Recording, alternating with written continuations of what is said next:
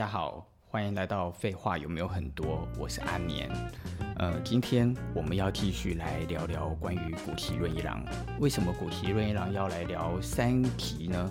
因为我一直觉得谷崎润一郎的书，它本身所呈现的内容其实分成很体很多个层次哦。我们一开始是从阴翳礼赞下手来看谷崎润一郎这个人。阴翳礼赞，它事实上对很多的社体读社体的人来讲，它是一本很重要的书，因为它用一个很浅白的文字去表达了一种他看待日本传统美感的一个主张，以及他所看到日本文化如何应该发扬出自己的看法的一个角度。这在七八十年前的日本人其实。这个是一个非常重要的一个过程哦，因为那个时候是一个西方世界入主日本的一个时代，所以有非常多的日本的文学家，他们都试图借由自己的文学力量，来想要来复兴自己日本传统的文化。那这当然，我觉得是一个不可避免的事情。所以，包括那个时代的川岛由纪三岛由纪夫，以及那个时代的川端康成，事实上，他们所在做的事情都有一个相同的类似性哦。可是，谷崎润一郎跟三岛由纪夫以及川端康成，我觉得他有一个不太一样的地方，也就是谷崎润一郎相对于其他的文学家来讲，他更放任自我。这个更放任自我有一个很特殊的状态，就是。他从来毫不避讳地去将自己所想象的以及所想表达的事情，直接的、直观的表达出来。当然，我相信要作为一个伟大的文学家，他本来就是会在他的文学作品里面，试图努力的去将自己的所有的思想化为文字，以诠释出来他心中的一个中心思想哦。我觉得这个是一个必然性，呃。例如三岛由纪夫，他当然也是。例如，他以前是一个瘦弱的男孩，然后他为了希望让自己不要让自己看起来那么的羸弱，所以呢，他就开始锻炼自己的身体，然后锻炼自己的身体之后，去拍摄写真集，将自己最健美的男性肉体给完全的呈现出来哦。你说三岛由纪夫是不是在这样的过程里，他也尝试在将自己真实的一个样貌给显现出来呢？我觉得是的。可是不太一样的事情是，我觉得三岛由纪夫所呈现的是一个他想要完美的样貌，而并非一定是代表着真实的字体。他在他自己所写的小说里，例如《金阁寺》里所诠释的那个男主角，那个男主角因为。呃，嫉妒金阁寺的美，而试图要将金阁寺给烧毁，而真实的将它给毁灭了的这个过程，它事实上是一种对于自己的不安，以及对于自己的没有自信。这个没有自信，让他才会产生出嫉妒。我认为三岛由纪夫在这里面，他其实是有一种掩盖了自己真实面貌的样貌哦。因此，我们可以从这里去推断，例如说三岛由纪夫他所写的那么多的文学里。他可能代表着有着某一个层面的面纱，这个面纱是他更想要将自己觉得完美的样子呈现出来给他的读者，或者是呈现出来给这个社会。可是不太一样的是，谷崎润一郎却没有这样子的一个包袱。谷崎润一郎他所写的文字，在在的都在证明他真实的在面对自己的思想，以及面对着。他自己所有的缺点、缺陷，他不避讳也不隐瞒的想将这些东西给呈现在世人大大众的眼前。为什么？因为这些就是他想呈现出来的属于他的思想。这个部分让我觉得，其实他是一个非常、非常、非常勇敢的一个人哦。你、你们，我们可以来想象，就像是在现代的我们。几乎每一个人都拥有着两种人生到三种人生，为什么？因为我们在真实的朋友与家人的面前可能是一个人，可是我们在社群媒体上面所营造出来的自我却是另外一种人。在普遍的现今社会里，大多数的人在看得见脸的情况底下，每一个人都希望自己是一个完美无缺的，是一个理想的人，是一个让大家都觉得你是一个好人，是一个美丽的人，是一个生活快乐的人。可是事实上，我们的每一个人怎么可能在真实的生活里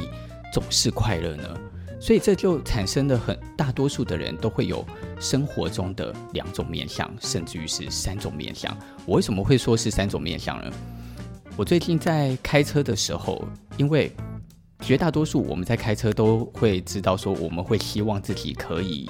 当一个礼让别人的人。可是我不知道各位有没有发现，在台北开车事实上是一个非常恐怖的经验哦。首先呢，呃，大多数的开车的人呢，他们开车的速度都非常的快，所以他们见缝就插针，他们用非常迅雷不及掩耳的速度就从你的旁边，呃，插入，然后就越过你。非常多的机车骑士呢，呃，他们可能会将车子骑到左手边的快车道上。每一次我在仁爱圆环，然后要。呃，开车驶入仁爱圆环，想要准备左转的时候，就会突然有一两台，或者是甚至于更多的机车，就突然呼啸而过。呃，我每一次都在想象说，当他们这样子骑着机车，用那么快的速度从我的左方这样子过去，他有没有想过，我已经打左转的方向灯了，我已经准备要左转了？他们有有没有意识到自己所做的这个行为，事实上非常的危险？他在拿自己的生命。做一个赌注哦，可是当他在拿这个生命做赌注的时候的另外一个呃反面的状态是，他可能会急切着对我按着喇叭，然后用仿佛更凶狠的一种态度要穿越过去。这是真实的这个人吗？我们有没有发现，当我们如果没有戴着安全帽，彼此都看得见彼此的脸的时候，你会发现在。台湾的社会里几乎没有任何人不是和善的，所有的人都非常乐于助人，也非常，呃，也非常的愿意与彼此深交，成为朋友。为什么当我们坐在汽车里，呃，用着暗暗的玻璃掩盖掉自己的脸，或者是当我们戴着安全帽的时候，看不见彼此的表情与以及样貌的时候，我们却像是一个流氓一般？不愿意礼让任何的人，甚或是只愿意抢快，然后去忽视彼此的安全，这样子的一个人呢？嗯，这个是我所不能理解的。所以我常常都在想，如果我们能够将我们想呈现给别人的样貌，真实的植入自己的心里，也许我们所会面对到的状态，就会跟现在在这个社会里所看见的，会有一点点不一样哦。OK，我们回头来讲古奇伦一郎哦。呃，如果想要理理解古奇润一郎从音译的角度，然后再去回看到他的小说，我们就必须要去理解到这个人的特质。我们刚刚在讲，我们我说我认为他是一个真实面对自我的人，因为一般的人都会习惯性的隐藏自我的缺点，可是古希润一郎却完全没有这样子的一个部分。你可以从他跟女人的关系，以及他在。呃，各个的恋爱跟婚姻的关系，对于整个社会如此的大胆的表述他的想法，可以看得出来，他是一个非常特别的人。如果我们站在现在的立场来看，我们会有很多的人就会批评说他是一个不够有道德的人。但是从另外一个角度，你也可以说他事实上就是一个勇敢而没有包袱的人。我们回想我们的字体哦。我们有多少的人，其实包含我自己也好，在表面上我也许呃做着非常多看起来有道德、有良知的事情，或者是我是一个对待人和善、呃事事有礼貌的人。可是背地里的我，我们到底做了多少不为人知的事情？这个部分是我们从来不会让人家去看得到的呢？我们有多少的东西是希望可以隐藏在自己的记忆里面，甚或是掩盖在自己的生活里面，但是却不希望被任何人给发现。我自己认为，谷崎润一郎他应该也是认知到自己的某些特质与以及个性哦，所以他就直接将这个部分给表达出来了。我觉得第一个是这是他最真实的样貌，第二个是他将他自己所发现的自我。反映在他的每一个小说里面，他几乎在他的每一个小说里面，都常常让呃里面的主主角有着两个面相，然后他会很直接的在呃文书里书写当中，将这个主角的两个面相直接不隐晦的表现出来，当然，在这个主角在小说里面的两个面相所呈现的的样子哦，呃，在书中它当然也呈现在所谓的光明面与阴暗面。可是因为借由小说这些光明面与阴暗面，它就会让所有的人得以最直观与直接的看得见这所有的缺点。所以非常多的人在读谷崎润一郎的小说的时候是受不了这个部分的。我觉得大多数的人所受不了的，其实就是谷崎润一郎实在是过度的直接，因为他将人心里的一个阴暗面跟光明面实在是太直接的同时呈现了，所以这个阴暗面反而造成了大家的不舒服。OK，在这个部分，它其实就是我们今天所要去谈论的重点了。谷崎润一郎他在他的小说里面的呈现阴暗与光明的面相。除了是一个心理的阴的光明与阴暗的面相之外，它也呈现出了在整个小说里面对于看得见与看不见，呃，光线的强与弱之间的这种阴暗与光明的面向。你可以说，它其实借由了光线与空间的朦胧与光明与阴暗的美感，来呈现出每一个人他的心理状态。例如在在他最有名的短篇小说《刺青》里面，呃，男主角他是在傍晚时刻，也就是光线并没有那么的明亮的情况底下，他利用他锐利的眼睛去看见女主角的脚。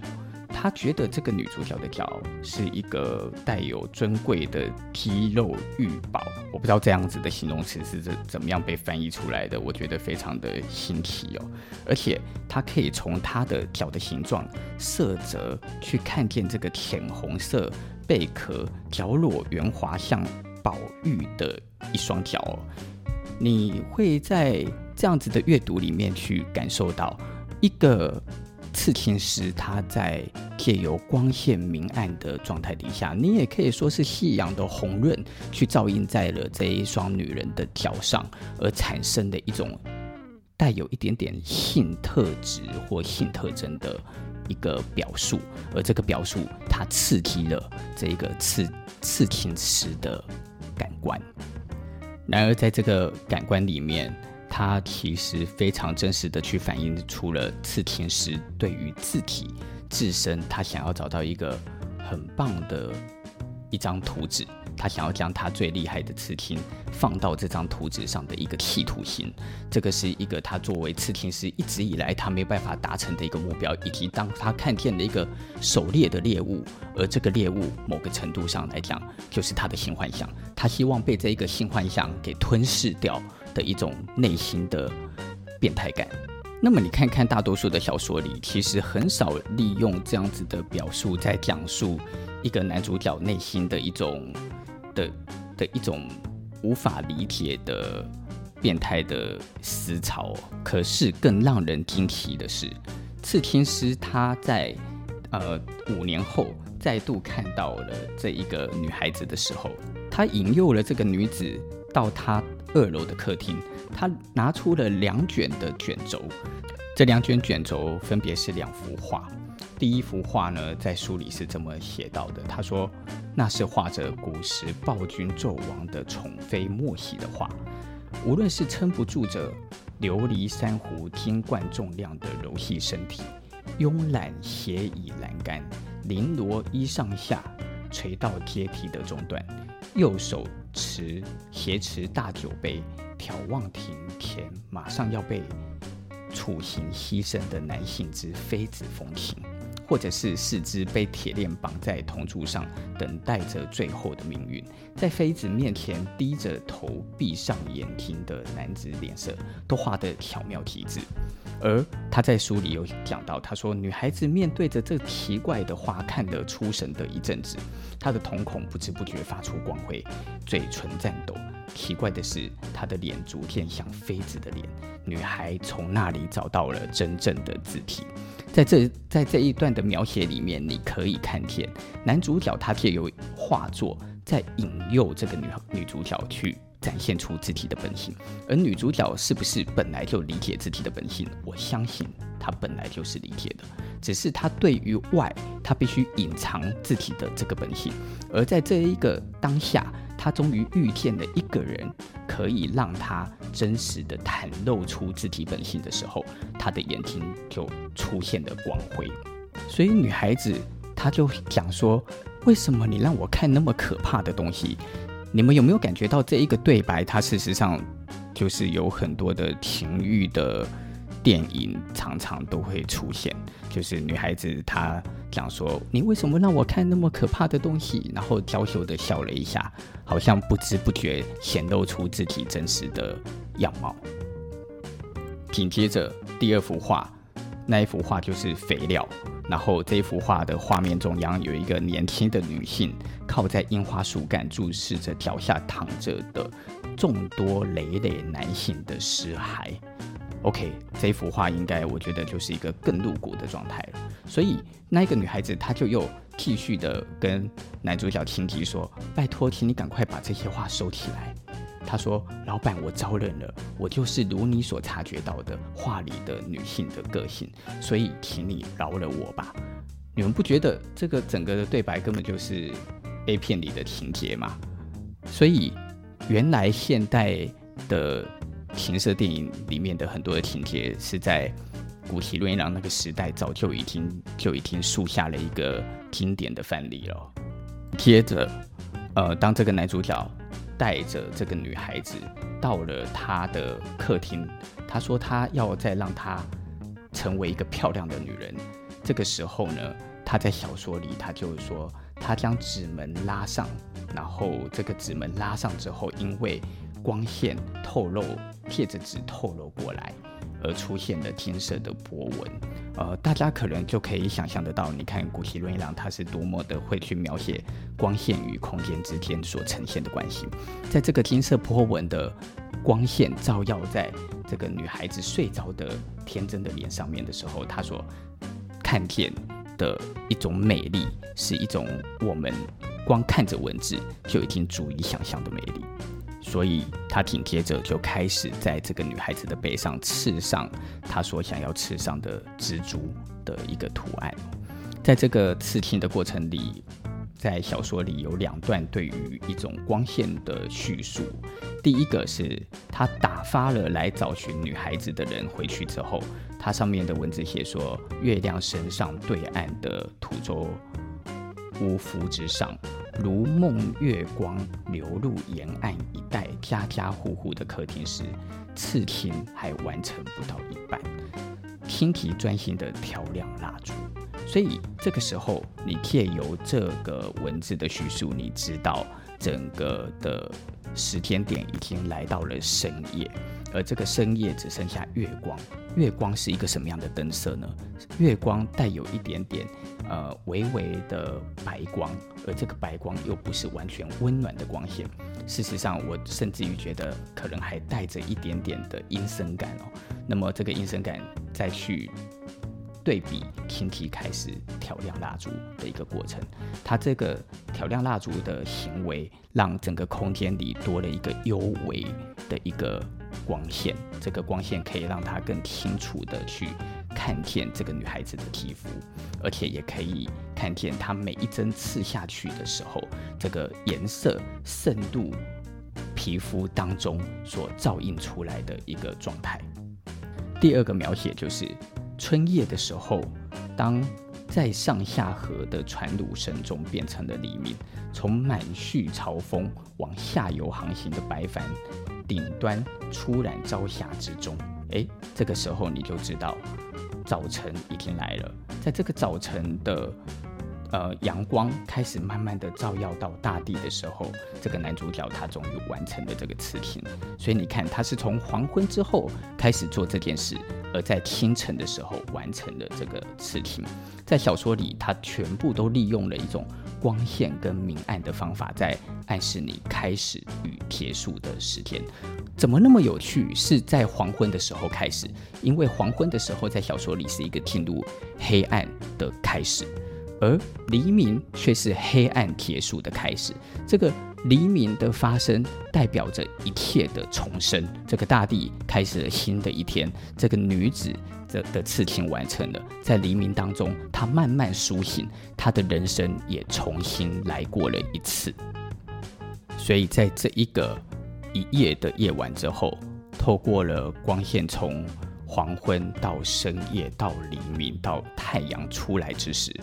这个女孩已经完全蜕变了。成为了另外一个女人，一个什么样的女人呢？一个可以让所有男人成为她的肥料的女人。我自己觉得，在刺青里面，她除了已经是将呃光影以及人的行为开始产生一个。呃，对应，然后这个对应能够让你很明确的去从光影的变化去感觉到人的心理思想状态之外，他也已经开始去呈现他自己真实的一个样貌，他把这个样貌反映进去他的小说里面。如果说在年轻的谷崎润一郎他所写他所写的这一这一个刺青，他就已经是在。真实的传递他自己所看到的一个美感以及文字的美学思想。那我觉得到了春庭超呃的部分的时候，这一个他所写作的文字功力就更胜一筹，因为他在讲述故事的方法上面产出的更多的文学性就变得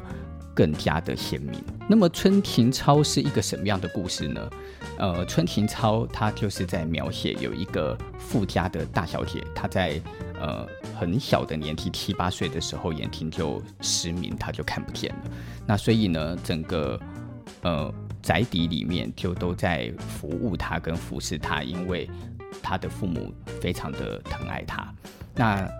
在这个时候，就有了一个男主角，他们就这个男主角在那个时候大他个几岁。呃，大概就是在十出头岁吧。这个男主角有一次看见了她之后，就爱上了她了。因为这个女的女主角非常的美丽，所以这个男主角他就自愿为了她牺牲自己，成为一个服侍她的人。那么在这个服侍她的过程当中，因为这个大小姐她的脾气非常的不好，所以呢，她都会直接的打。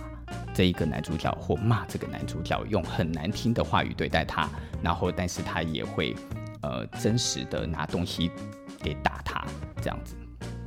但是这个男主角对于女主角的爱慕之心却，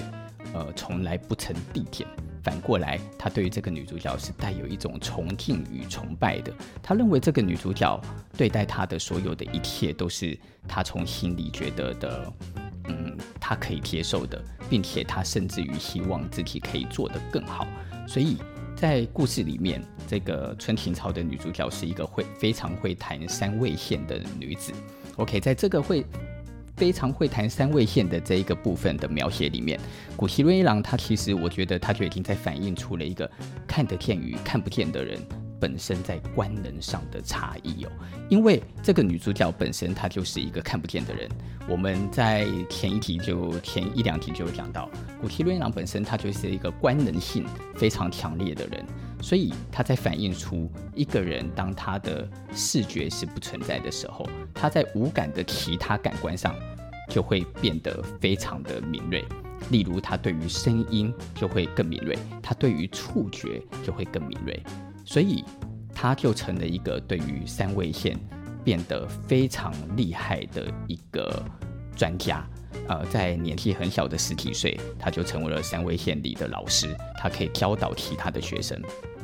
那么在小说里面就有提到说，他可以去分辨各种不同的音，因为他们以前都会养鸟，都会养那种音。那这些音的声音有分成很多种类型的音，所以这不同的音所叫出来的声音都不一样。那在小说里面就有在这个部分做了一些琢磨，去解释这个呃小姐她如何都可以分辨得出这些音的不同。你就会觉得哇，这真真的是很厉害。如果她眼睛看得到，她是否还能够？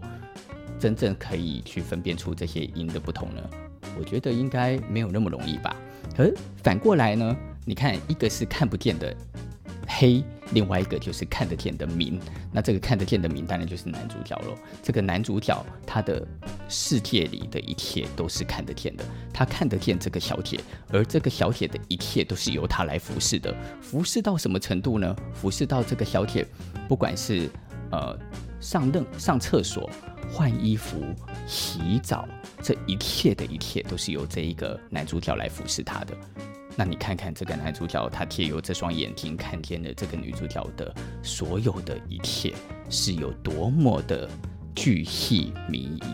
在小说里面，他甚至于提到了，就是这个男主角他在帮这这个女主角，呃，陪她去如厕，如何清洁她的身体，如何帮她洗澡。那你要想，对于一个情窦初开、年轻的。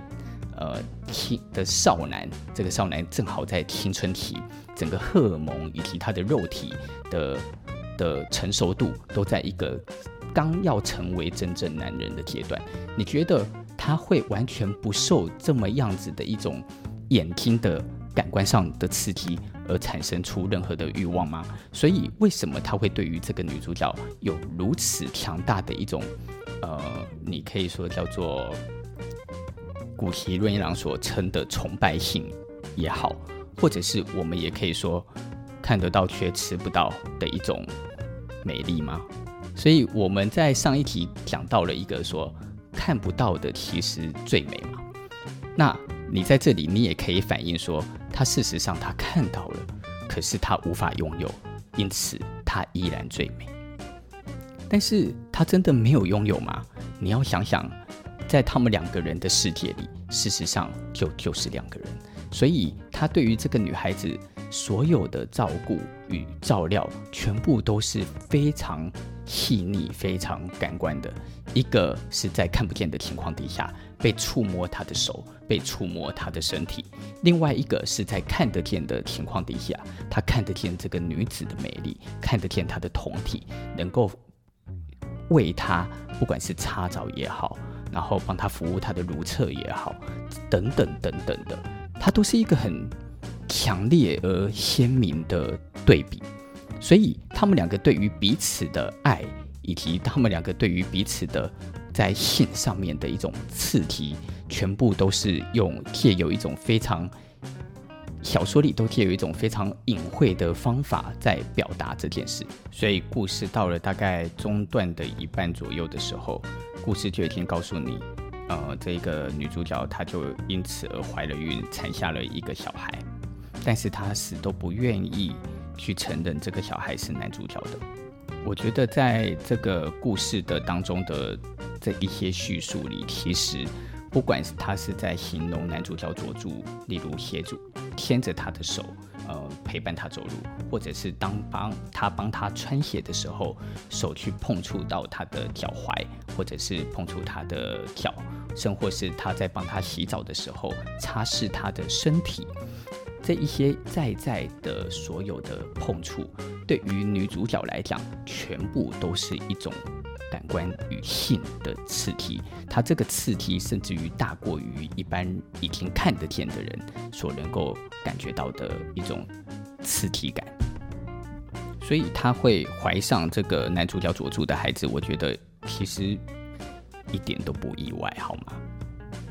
可是当然，我觉得在《纯情操》里啊，谷崎润一郎对于这个男主角的叙述跟写这个男主角的性格上面，我觉得非常的。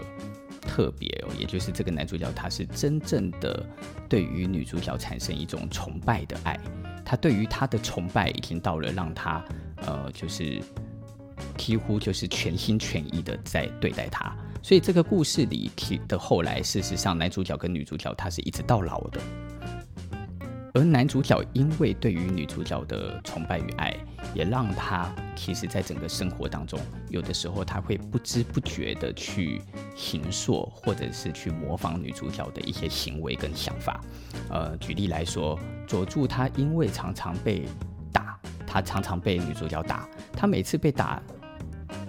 打骂他说他的三味线弹得不好的时候，他都会痛哭。那他有他就为了想要呃让。女主角觉得他有在进步，所以他常常都是在晚上睡觉的时候跑到柜子里去弹三味线。那么他在这个柜子里躲藏起来弹三味线的时候，一开始他是为了躲避，不希望让别人听见他所练习三味线的声音。可是练着练着，当他每一次都在这样子完全没有光线的情况下练习弹三味线的时候，他却不知不觉的可以去感受到，呃，女主角春婷她看不见。而用耳朵听的这种敏锐度所能产生的一种感觉，所以他就会感受到说：哦，原来春婷她这样子听着声音的时候是什么样的一个感受。所以在小说里面，不管是利用文字在叙述春婷的感官，或者是利用文字在形容佐助，呃，这个看得见，但是这个对于春婷的崇拜与向往，我觉得。用文字在刻画这个两个角色，都是刻画得非常的立体而鲜明的，甚或是他利用文字都让你可以很清晰的去感受到这这这这两个人他对于呃字体的不管是肉体上、心理上、感觉上、爱情上的很明确的感觉。当然，在整本小说里，我自己觉得最惊悚的一幕就是，当春婷到了后面，她因为被呃，就是想娶她的人，想觊觎她美色的人，呃，跑到了她的房间，想要强暴她，但是她完全就是呃，用尽力量在奋，就是抵抗这件事情，而到后来，这一个人他就用了热水。浇在了春婷的脸上跟头上，因此使春婷从此毁了容的这一段，我觉得这一段其实是一个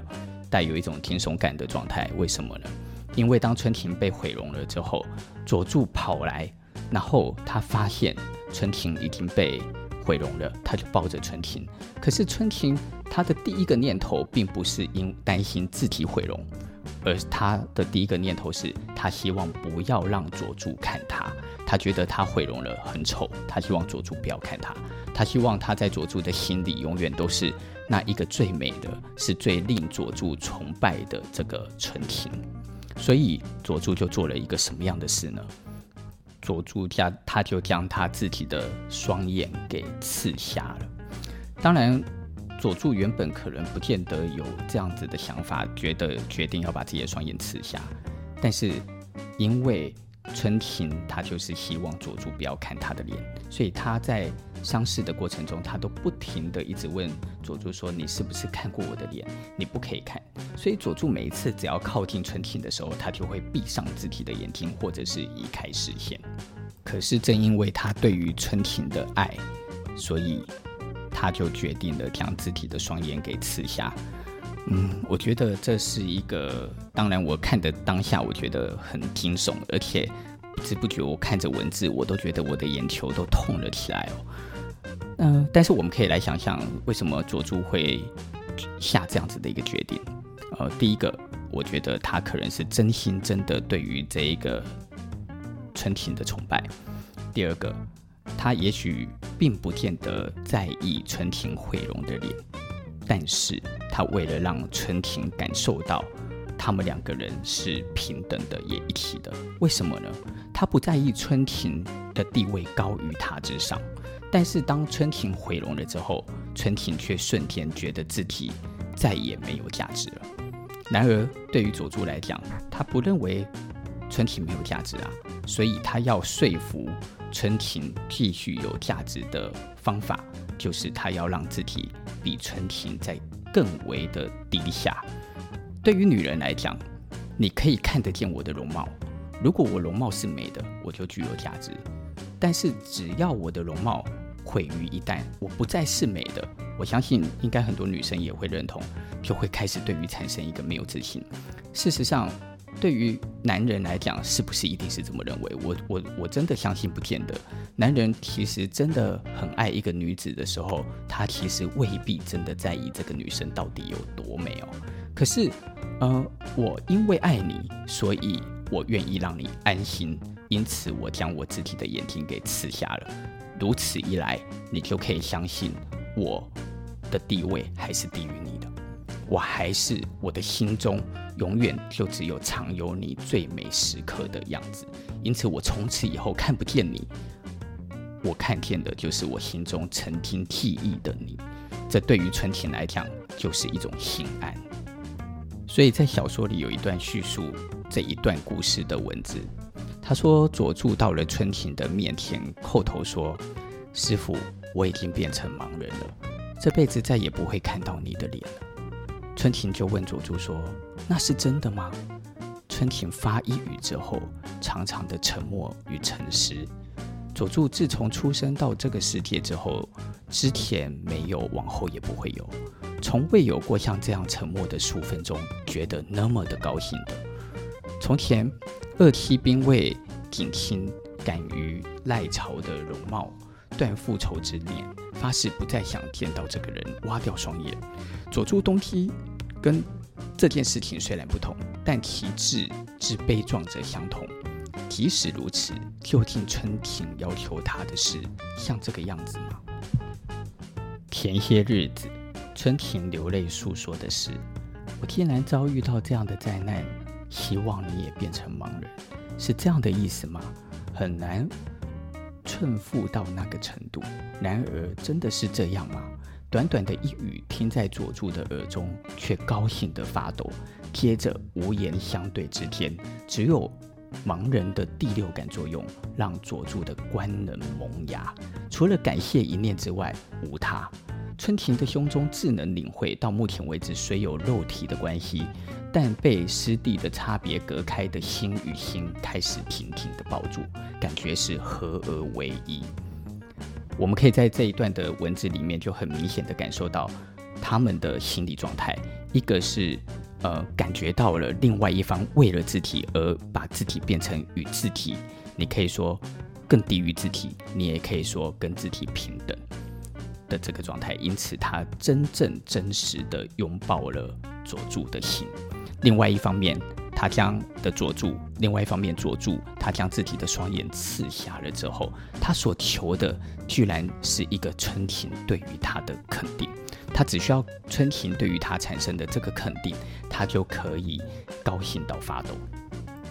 这个部分完全符合了谷崎润一郎他在《恋爱与色情》里面去谈到的，也就是日本男人对于日本女人某一个程度上的一种呃崇拜性的一个状态。所以，嗯，我想，刚刚我们在谈刺青跟春情操的部分，我们可以很清楚的借由小说的文字与叙述的方法，去很鲜明的去看见谷崎润一郎他的眼中，他的心里所看待的音译，所看待的看得见与看不见。这个看得见与看不见，还并不仅仅只是在于所谓的眼睛的部分而已。这个看得见的美与看不见的美的对比，这个心中的拿捏，心中的看得见与看不见的对比，以及别人看得见我与别人看不见我的时候的我的存在，是不是一样的对比？呃，如果要讲从阴暗与光明的对比感来书写文字，我觉得到目前为止很难看到一个跟谷崎郎、谷崎润一郎。呃，能够相提并论的一个文学家，因为他在这一个对比里面，他除了呈现出心理的光明面，他也直接将内心的黑暗面用最直接的文字给表现出来哦。所以，希望我在这三题从《阴翳礼赞》讲到谷崎润一郎小说的这个三题，可以带给大家对于这个小说有更深的认识。呃，因为我觉得。看懂谷崎润一郎，以及能够在他的小说当中领会到一些事情，其实某个程度上可以更帮助我们看懂自己。呃，我们能够去面对自己的光明面与黑暗面，我们能够去体会这个世间万物的光感。呃，它是可以带给我们不同看待美的角度。我觉得这个都是非常具有深度思想的一个情境哦。当然，呃，你说他是不是必须要被付诸于从很深奥的文学讲这件事？其实未必。可是借由文学，以及借由一个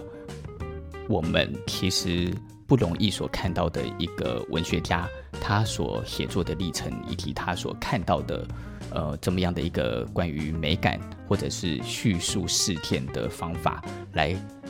看一个。明暗对比的道理，我觉得其实是一个非常有趣的部分哦。好，我是阿年，这里是废话有没有很多？呃，希望大家听了我的节目之后，如果觉得有趣，或者是觉得带给你们有一些想法的话，你们可以来废话有没有很多的粉丝页提出一些你们想要听的呃话题，那么我们就会把这些话题整理起来，把它变成我们紧接着下来的节目。今天很开心在这里跟大家分享谷崎润一郎，呃，我们下次见。